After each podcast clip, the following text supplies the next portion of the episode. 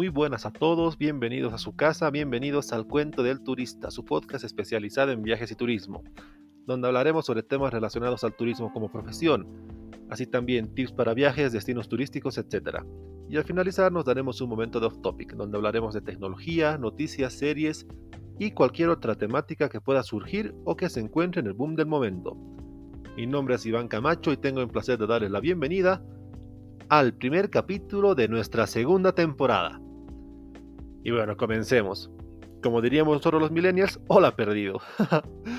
sé que nos estamos reencontrando de mucho tiempo. No pienses que te estoy abandonando o que te abandoné. Solo necesitaba aclarar mis ideas. Como te dije la última vez que hablamos, quiero cambiar un poco el formato de este podcast y sentirlo más personal, más mío.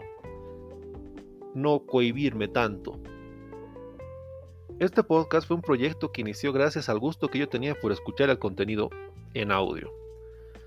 Durante mucho tiempo siempre fui fan de este tipo de contenido, pero ojo que aquí hago un pequeño paréntesis. Los podcasts en audio, porque sé que está muy de moda el video podcast. No digo que esté mal, yo en algún momento voy a tener que llegar a hacerlo de, la misma forma.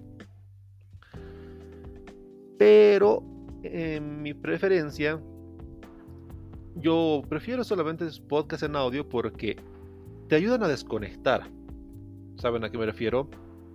Porque por más que haya mucha edición, puedas dejarlo en tu televisión y escuchar solamente lo que hablan, llega un punto en el que terminas viendo el video y te terminan estorbando en todo lo que estabas queriendo desconectar solamente por escuchar el podcast. No digo que esté mal, solamente yo digo que es algo que yo prefiero y que en algún momento voy a terminar haciendo. Pero bueno. Cerrando el paréntesis y volviendo al tema, porque desde el inicio ya estoy un poco desvariando y estoy desconectándome. Bueno, como les decía, surgió por el gusto al audio. Y el hecho de no tener que mostrar mi cara y exponerme a la mofa de que, jaja, quiere ser influencer.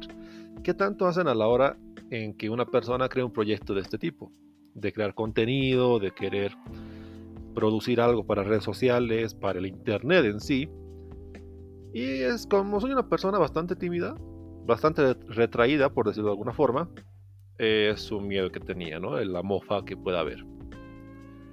Sumado a ello, el querer contar algo, tener un lugar donde yo pueda ser yo y tener no solamente como un lugar de aprendizaje, ¿sabes? O sea, que no sea solamente un lugar donde yo pueda estudiar o y les pueda enseñar que he aprendido, sino un lugar donde semana a semana puede ir contándoles que aprendí, que desarrollé esa semana o si directamente fue un momento complicado, tenerlo como un diario personal.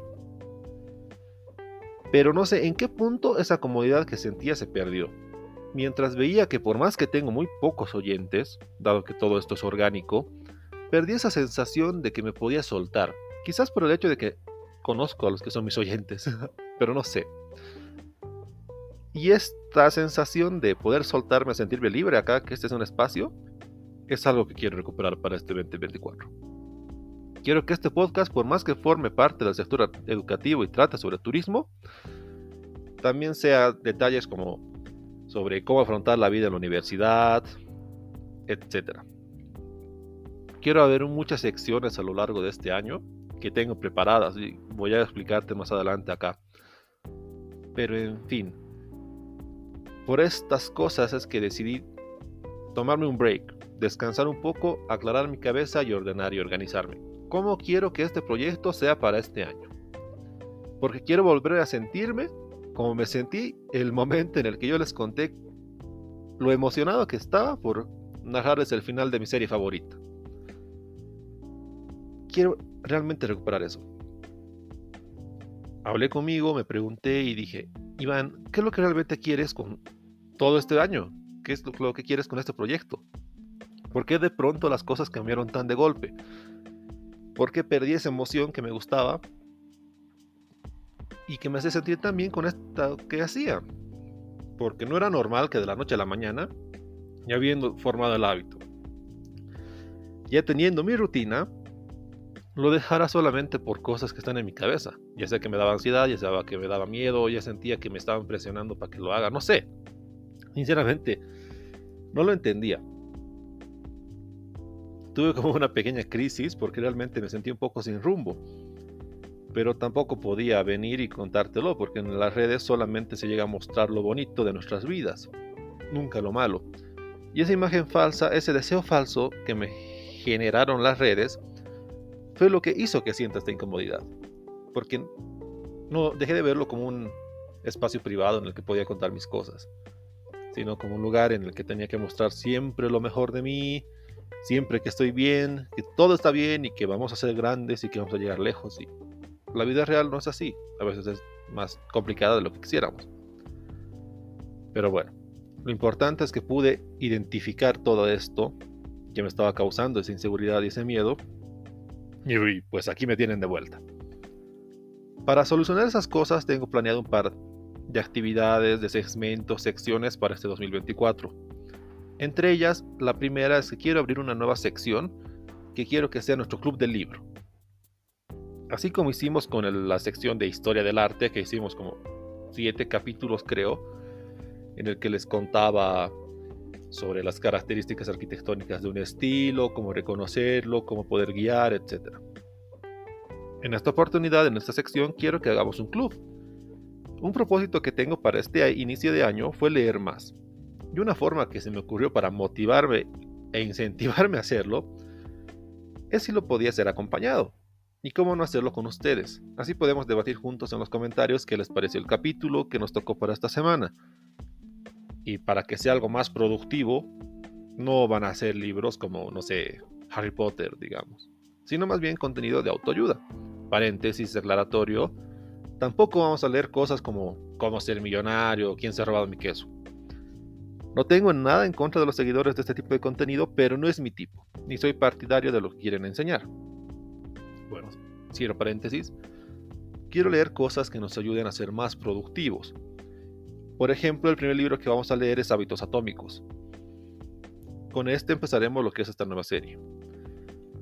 Luego tengo en la mira lo que sería Bicicletas para la Mente. Y así, que sean libros que si bien son de autoayuda, sean más dirigidos a lo que es productividad. Y que nos ayuden a mejorar en lo que es organización, que nos den consejos para storytelling, time blocking, emprendedurismo, autoconocimiento, etc. O que directamente sean sobre eh, administración o alguna ciencia en sí. Por ejemplo, si queremos hablar sobre organización, y para emprendimientos necesariamente tendríamos que saber qué son las KPI, qué son las famosas OKR, etc. Todas estas cosas se aprenden de libros que son mucho más técnicos. Y es algo que a mí me interesa, la verdad, porque al final también quiero hacer mi propio emprendimiento, armar muchas más cosas y son necesarias el tener que estudiar y aprender para poder llevarlo a cabo. Otro segmento que tengo planeado es contarles directamente mi vida. No es nada interesante, pero siento que si me suelto en este aspecto podré empezar a tomar más confianza para hacer otro tipo de cosas y ganar seguridad. Les iré contando los avances sobre mis proyectos personales, sobre, sobre el emprendimiento que les acabo de decir, que básicamente lo vamos a relanzar para este 2024.